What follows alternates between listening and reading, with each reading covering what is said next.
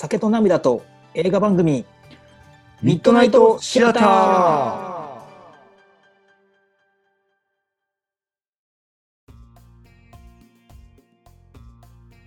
どうもひろとですどうも、カズです。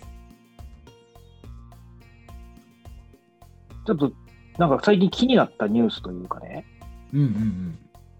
あの面白いなと思ったのがあの世界の、うん世界最高の都市2020っていうのが発表されたの、世界最高の都市？うん。あ、こ街と。の都市が街。うん。都市やね。うん。シティやね。シティ。うん。だ総合的なっていうこと。だ住みやすいとか観光地じゃなくて総合的に1位まあ、いろいろ加味してってことか。そうそう。1位はどこだと思いますか？世界やろ？世界です。ここはねずっとここや。ずっとっていうとまああれが6年ここ。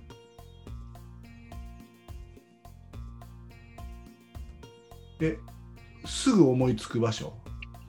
思いつくと。思うもう世界の都市ですから、うん。そんななんかもうようわからん地方ではない。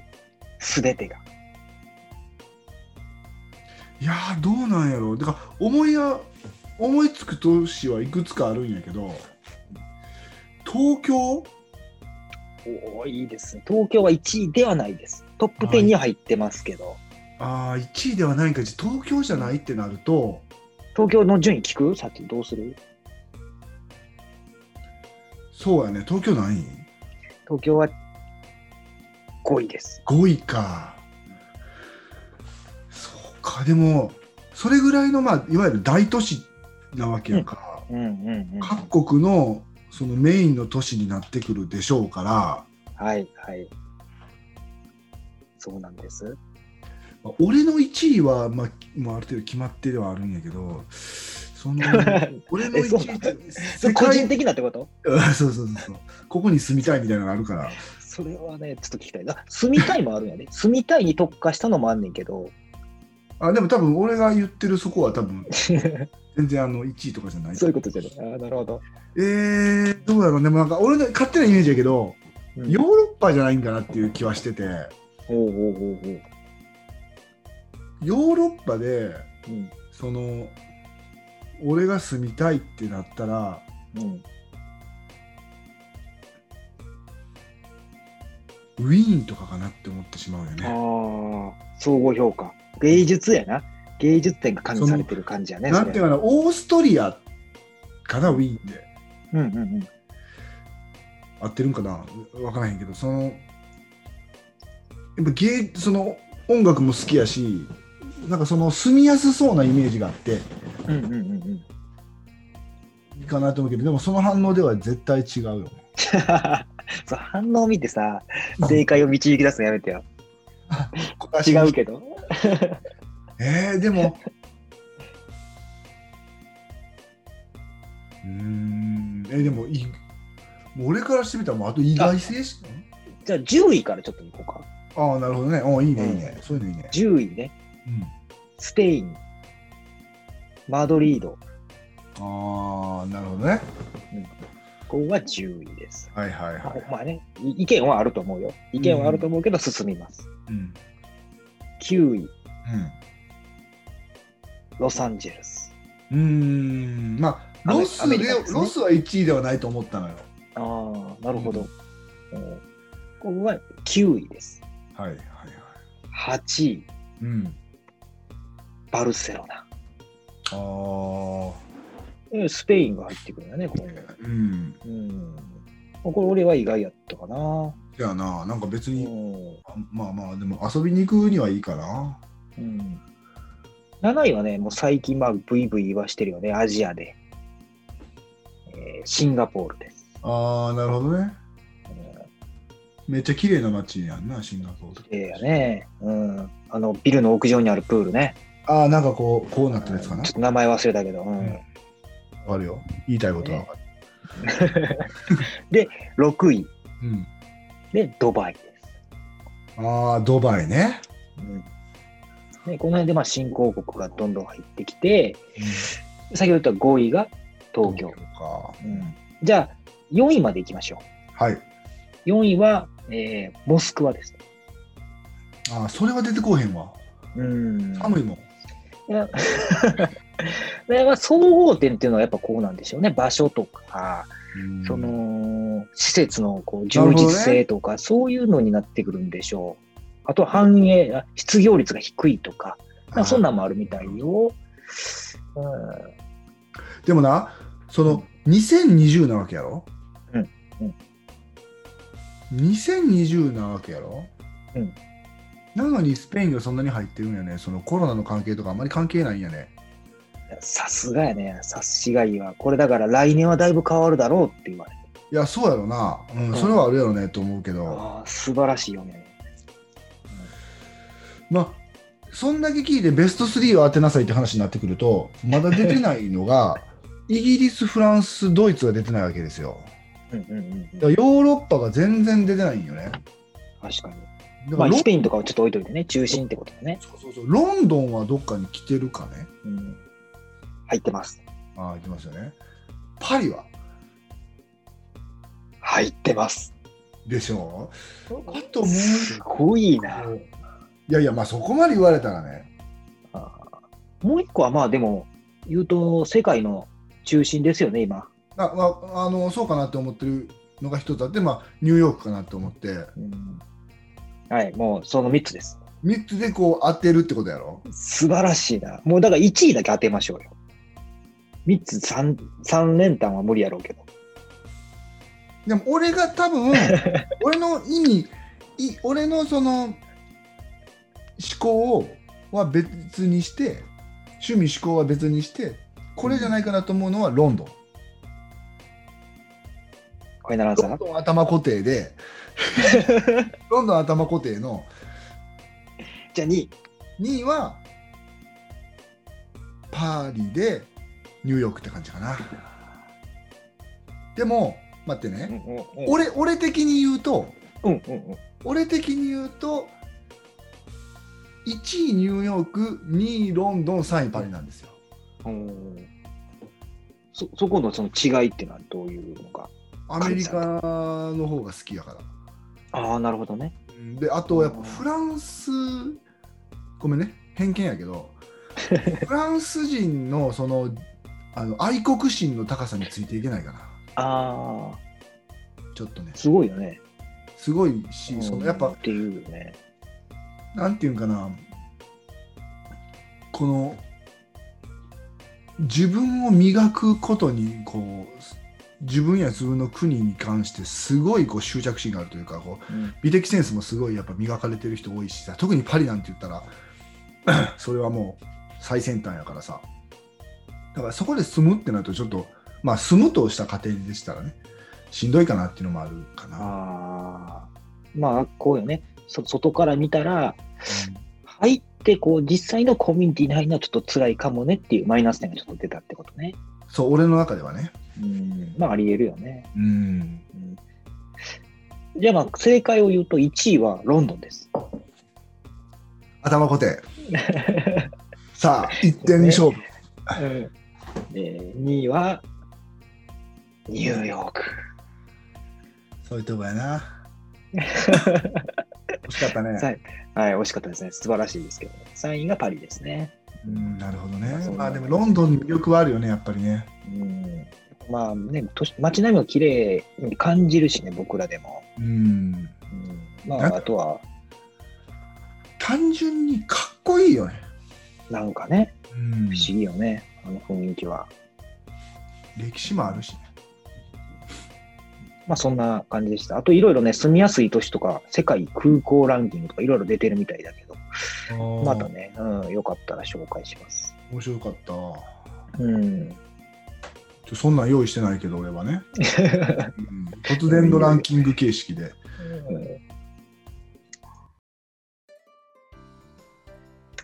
あ OK? 結構ね、う。うん見てる？最近。いや、あの、最近何本か見て、うん。うん、映画、あの、もちろん数に教えてもらった、はい。あの、女神の見えざる手。ああ、はいはい。あれ、めっちゃ面白かったやろ。あれ、よかったね。よかったわ。ななんかあの、終わり方が非常に良くて、うん。で、あのーね、カズが大どんでん返しって言ってたんで、まあ、オチを言わずに、こう、うん喋ると、主人公がね、うん。あの、最後の最後に、こう、本性を出すというか、はいはいはい。うん。っていうのが、もう、こう、気持ちいいところかな。そうなんよね。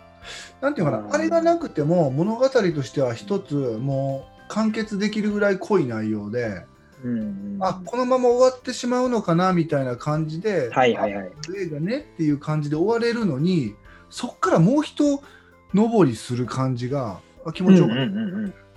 確かにね。やったぜ、ベイベーっていう感じがもう一回。うんうん。確かに、このまま落とすんかなと思いきや、もう一回やったっていう感じだったね。やろう、あれよかったわ。うん好きな映画うん。あんまりなんかそんなにビッグスル話題になってないと思うんやけど、うんうん。全然面白かったよね。いや面白かったね。で、まあ、そうね、そんな感じやし、もう一個、あとまあ何個か見てるって言ったけど、うんあの、マチネの終わりに、ああれ見たん終や。俺まだ見てへんねん。うん正治福山見たね。あれね、あの、福山雅治、正治福山の、うん。なんか、今までと違う、まあ俺が全部見てるわけじゃないけど、うん。こうあんまりこう、かっこつけてないのよ。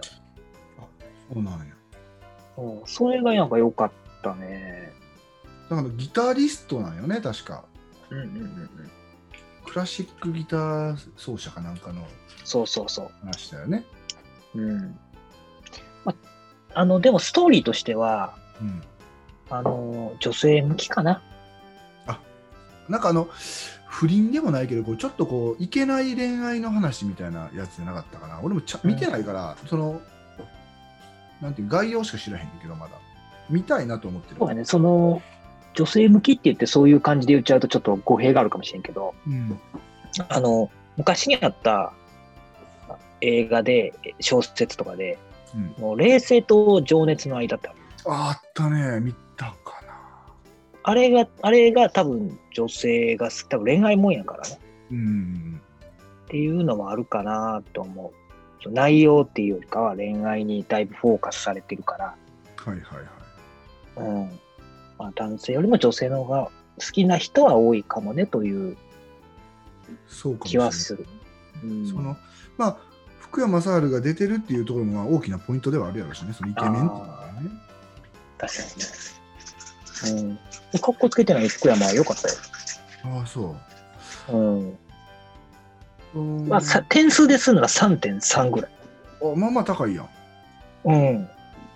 あ絶賛とまではまでちょっといかんかったけど。ちょっと待って、俺、福山雅治ばっかりやったけど、あのー相手方、石田ゆり子なんや。うん。これはもう、がぜん見る気が起きたね。べっぴんさんやん。うん。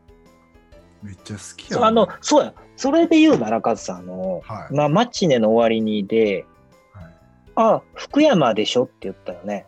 うん、これ、あの、全部見た俺から言うと、この映画は福山雅治の映画じゃなくて石田ゆり子の映画やで。じゃあ見る。うん。いや、まあ見るけど、ね、もともと見るけど。こう、気持ちはでもわかんない。なんか、あ、福山の映画ね、みたいな。で、ヒロインに石田ゆり子みたいな感じだったけど、もう全然石田ゆり子側の映画かもしれない。へえ、そういう目線でちょっと見てみようかな、じゃあ。うんあ完全にこのパッケージ見たり、この前評判的なところでは、もう福山、福山みたいな感じやうんから、うんうんうん。そうそう。まあ、もちろん福なんかだ山雅治が主演なんやろうけどね、その。まあそうでしょうね。うん。そうか、そうか、ちょっとこれは気になるね。気になってたし、うんちょっと、そうか、先を行かれた感じやね。ちゃんと見てみよう。うんあの、女神の見えざる手とかそういう感じのミステリアスとかないから、そうやねゆっくりね、見てほしい、ねしっぽり。うん。そうね、その映画を見た話の後にこれを言うのはどうなのかっていう感じはするんやけど、うん。まあ俺も結構見てて、うん。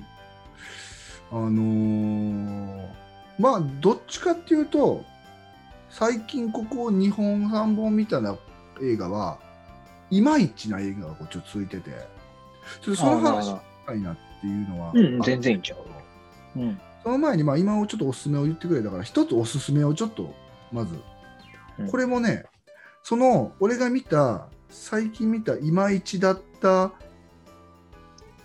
映画のうん、中の、中では一番マシっていう 絶妙なとこ。うん。えっ、とね、1917、命をああ、わかります？これ見ました？これはね、映画館行きましたね。ああ、これがね、その、賛否両論とはこのことだと思うんやけど、結構その、無名の映画というか、その話題になってない映画が、まあまあかき乱したっていう、そのまあ、小的にはね、その小的なところで言うとそうなんだけど、まあ内容は、これって実話を元にしてんの？うん。まあ、実際にあったその、まあ、第一次世界大戦のそのイギリスとドイツの軍隊の話やんか？ね、そのしこっちはイギリス側で敵がドイツみたいな。ね、そのドイツが引いていくからイギリスがイケイケで押していってるのにそれは罠ですよっていうのを伝えるために若い2人がこう戦場を駆け抜けるっていう映画。でそのノーカットっていうのを一つの売りにこうやってる映画なんやけど実際にはまあノーカットじゃなくてそれをうまいことつなげてるっていう何テイクもしてるっていう話なんやけどね、まあ、その辺はまあその技法的なことはよく分からへんからそれはいいんやけどなんやろねこのうんなんとも良くも悪くもリアリティがない感じがしてそのゲームみたいな感じだったよね俺からしてみたら。なんかそのこうなったからお前たちこれを伝えてきてくれって言われて分かりましたみたいな感じでスタートしていく中でいろんなことがあってまあ出会いがあったり別れがあったりしてで途中で拾ったものが途中で使えてあの時ゲットしといてよかったぜみたいな感じだったりとかその辺がなんかもう RPG 感みたいなのがあってなんかまあちょっと残念まあでも見てしまうよ。見てしまうんやけど残念やったなと思ったけど最後のこの大佐かなあのにこう中止命令をなかなか合わせてもらえんくてこれはどうしても伝えなあかんねやつってバッて会いに行った大佐がベネディクト・カンバーバッチだったからプラスもう1点ぐらいはあったよね俺は。おおって思ったよね。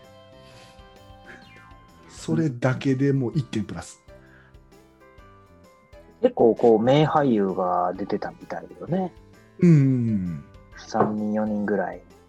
そうなんやろうね。なんか、うん、でもあの、良くも悪くもあの若手2人にやっぱこう、ぐっとフォーカスされてるから、うん、周りがすごいボケて、あの2人にものすごいフォーカスしてる感じがなかった？まあ、それはよいいと思うよあっ。たうんあれが狙いなんやろうけど、うんだってカンバーバッチなんてもう超一流、超一流は言い過ぎかな。まあ、一流俳優さんが出てきてんのに、本当にこう、その人にピントが合うことなく終わっていくわけやんか。だからあれがなんかまた、それもおしゃれな使い方やなと思ったけどね。うんうんだけどなんかこう、うーん、なんか言うのがね、ここ何日間かこの戦争映画を立て続けに見たんよ。その中ではまあマシやったかな。でもまあ、引き続きちょっともう一個俺が言わせてもらえるんであれば、もうこのこの映画、最近その戦争映画見た中で、面白かったって思えたのは、今のはまあマシやったっていうやつね。面白かったのはヒトラー、最後の12日間。っていうのを、えっ、とね、見たことある人、まあ、古い映画なんやけど、これも2004年の映画なんやけど、これはまあ、俺の中では抜群に面白かったな。うん。うん、その結局ヒトラーって最後負けるしあの自殺するしそれはもうみんな知ってる事実なんやけどそのヒトラーが亡くなる12日前というか、まあ、ヒトラーが亡くなってからのことも話があるから、まあ、実際にその前後12日間なんやろうけどまあ壮絶なことでそういったこう背景があったんやとか実際にあの周りにいたそのもうヒトラーさんヒトラーさんみたいな人たちはこういった面持ちやったんやとか入れて結構俺は面白かったな、うん。うん、これは見てでただねやっぱしんどいよ。やっぱ戦争映画やし。まあまああのナチスの話やからさ結構シビアな話だったりとかしんどい話は多いけどこれは俺はすごい見入ったかな。うん。中では。その地下壕でね、あの、そうそうそうそうそう生活そう見た。ねえ俺は結構面白かったなうん。あれやっぱ、こう、ヒトラーの、ひ表に出てるあのね、演説してるヒトラーは僕らは知ってるけれども、やっぱり最後のヒトラーっていうのは知らないからね。うんもちろん負けたっていう事実は知っているけれども、うん。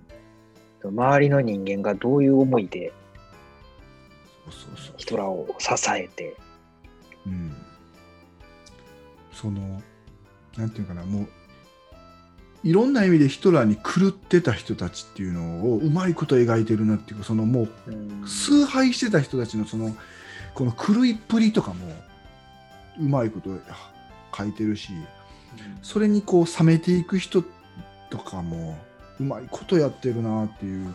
で訳も分からずついていってる人もおるしとかよくも悪くもヒトラー付けの映画なんやけどね。うん。うん、これ面白かったな。まうん、ぜひ見てない方は見てもらえば今だったら全然どんなところでも無料で見れるでしょうしね。まあこれから年末年始で、うん、結構いいんじゃないかなと思いますね。確かに。うん、その年末年始っていうと、僕はその、有頂天ホテルっていうのがすごいおすすめなの。大好き何回見あたか。見てる。うん。まあ、あの、年末に合わせてね、うん、作られてる映画なので、そうだね。うんうん、年末に見てほしいんだけど、こう、回収の仕方がね、やっぱ三谷節がすごいあるんで、うん、ねもう、話振りまくって振りまくって、ばらまきまくって、最後の最後ね、キュッてすってるね。いう、綺麗にキュッとするんで、まあ、け傑作かな。そうだね。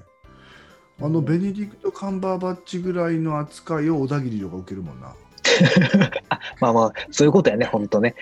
あの、確かに、ほんまやわ、そういうことやな。うんそんな使い方すんの？小田城。ね、無駄遣いもええとこよね。うんすごいよあれがまたあの三谷幸喜さん節なんよね結局うんうんこのお腹いっぱいのところにもうちょっと食べれるところを そうね。うん。確かに。うんわかるわ俺は下手したら三谷幸喜作品で一番好きかもしれない「頂点ホテうル」ん。何回も見てるわわかるわ。何回見ても面白いもんねあれは面白いね。全部俺俺ら見てるけど、あれが一番かもしれんな。とは思う。そういう意味では、あの、古畑がね、復活するかもっていう話も、そうなん？うん、ちょっと話出てるよね。古畑任三郎2。ダブルね誰？えキャスト変わらずに？いや、古畑は阿部寛かみたいな話はちょっと聞いたけど、どうなんでしなるょうね。ほどちょっと濃い服うん古畑になるよね いや、あれ衝撃やったもんね。犯人最初に言うって何なんて思ったよね。まあ、あのー申し訳ないんですけど、俺、古畑任三郎あんまり見てないんですよ。あ、そうなんや。いや、今からだから楽しめる感ある。見あそうなんやね。これからまだまだ全然楽しめるから。いや、見てないって言ったら嘘よ。うんうんうんうん。けど、多分半分も見てない。あそまあ、俺も全部じゃないと思うけど。うん。うん、え、犯人って最後にバレるもんちゃうんと思いきやね。あの映画はそうじゃない。ああ、なるほど、ね。映画というかドラマはね。最初に言って、そこの犯人との掛け合いを楽しむっていう、うんうんもうなんか不思議なドラマやで。そうやな。うんわかる。でも、そういったのも面白いよな。うん。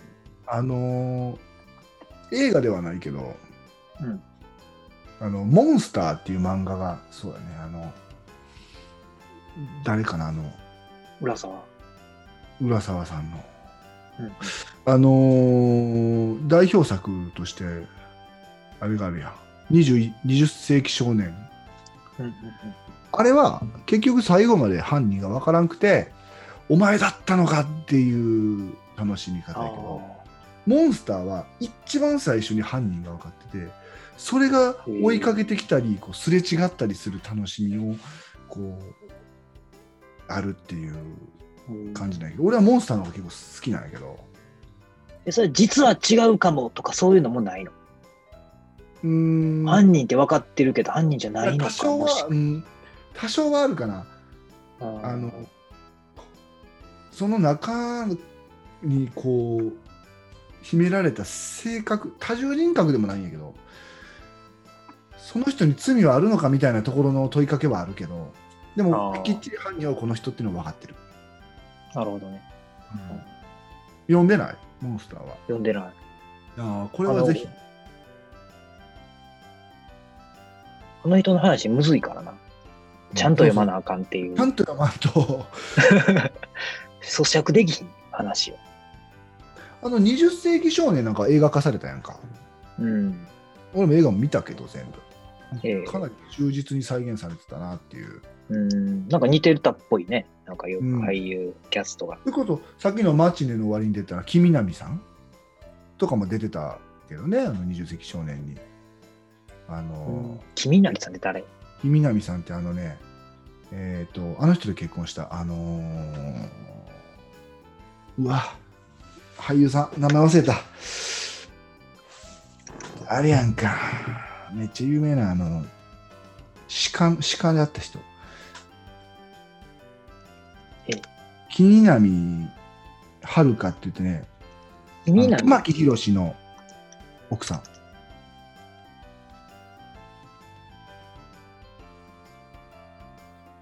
ちょっと、誰やいや、だからマチネの終わりに出てたやろ。誰やええー、え、出てたかなこんな人。でもさっきマチネで調べたら出てたで。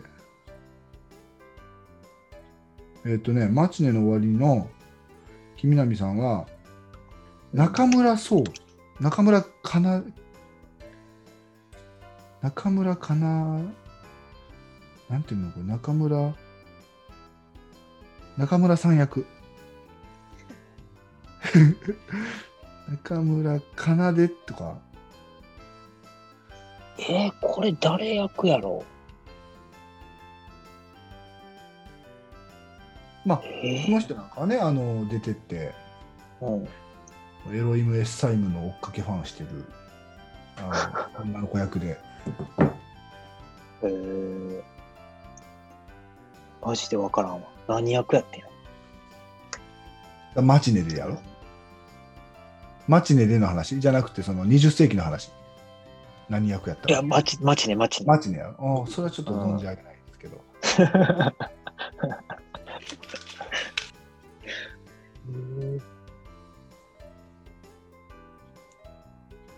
このね、伏線回収っていうことで、ちょっともう一個、これ、うん当たってるっていうか、腹立ってる。うん、映画が一つあるんやけど、もう俺あの、あまごめんなさい、ちょっと今からちょっと毒吐きますけど、あのね、名監督とは言われてます。でその名前の名監督と迷いの名監督うん。とあるわけやんか。うんで迷いの名監督とも言われてるわけよその人は、あそうなんねまあ、いわゆる奇才っていうんかな。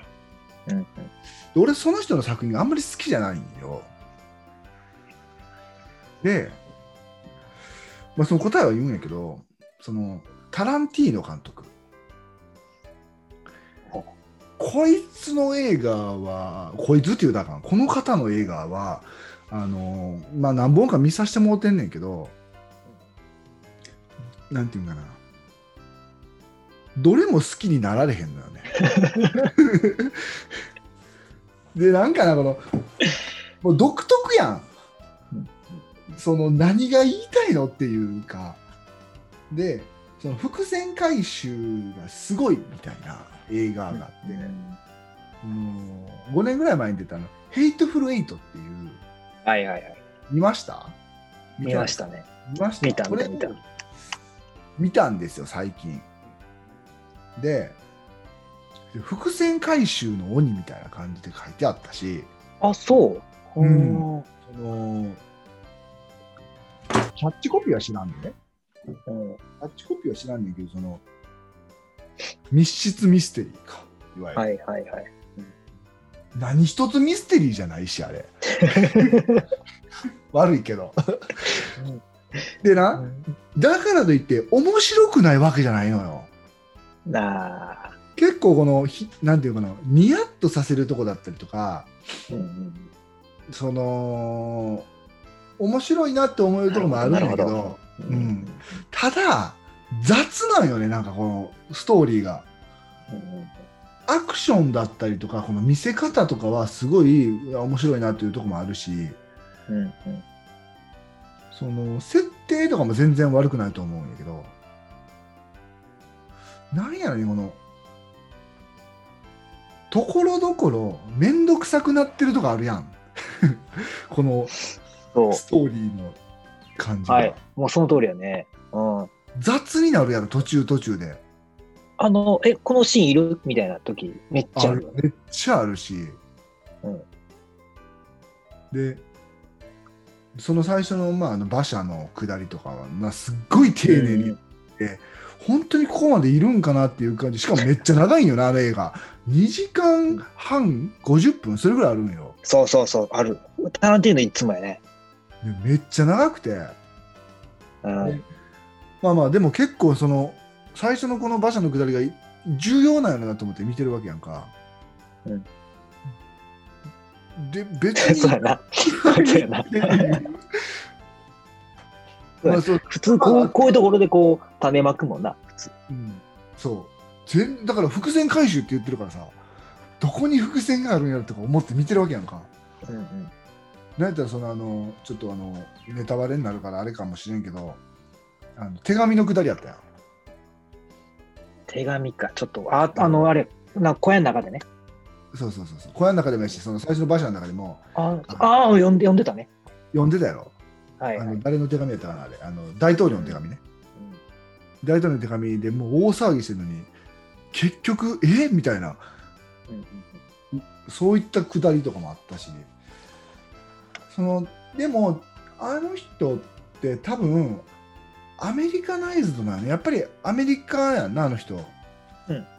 だから日本人にはちょっと理解しにくいそのアメリカのこのニヤッとさせる部分だったりとかその人種的な問題だったりとかっていうのもあるんやろなとかまあ思っては見るんやけどただやっぱり好きじゃねえって思って最後はやっぱり好きじゃねえで終わるんやな。そう。好き？うん、いやあの、ヘイトフルエイトはもうカズが言った同じような感想なのよ。ああむ無駄が多いって言っちゃうともうマジでそうで、100、これあの、いらんとこ来たら120分でできる話や。うんなんかそうなんですね90分でもいけるかもしれない。あ できるできる やろなっていうぐらい、むきっとうまくいくよりカットするとこ多いよ そうやろ。あのあの、ストーリーに関係ないシーンがすごい多い。うんうん、まあそこでカランティーナはもしかしたらそのキャラの深みを出そうとしてんのかもしれんなとは思うんだけど、はいはいはいはいはい。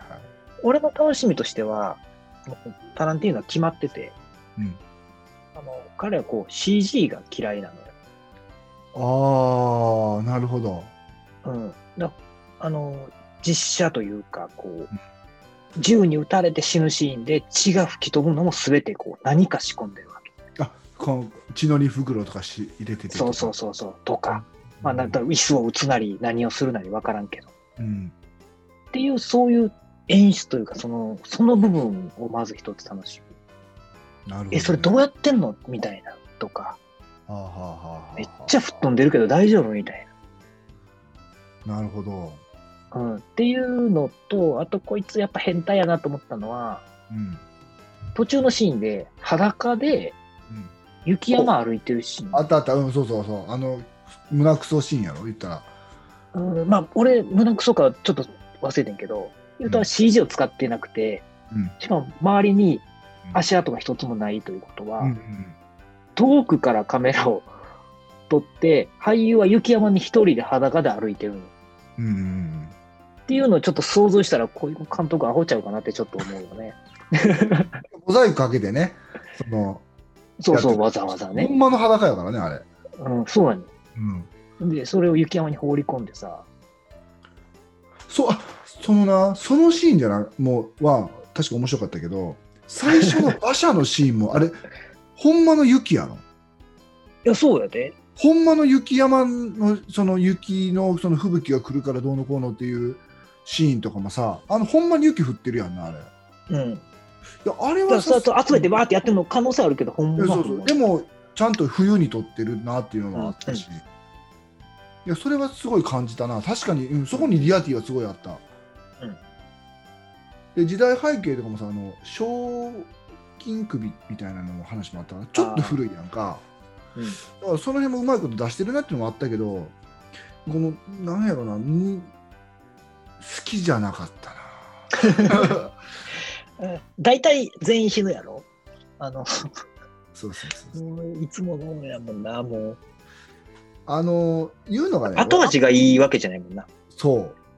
もともと、その、タランティーノ監督があんま好きじゃなくて、うんうんその、キルビルの頃から俺あんま好きじゃないわけよ。うんうんで、何、何年か前に、その、もうミッドナイトとかする前に、デスプルーフっていうタランティーノの作品を見たわけ。うんうんうんで、あれが何年の映画かな？デスプルーフ・イン・グラインド・ハウス。2007年やね。これも、クソなのよ、映画としては。でもね、でもな、これはな、俺の中で、まあまあ、あの、許せるんかな。でも、俺今ちょっとあの、星つけてるんだけど、2.3やったわ。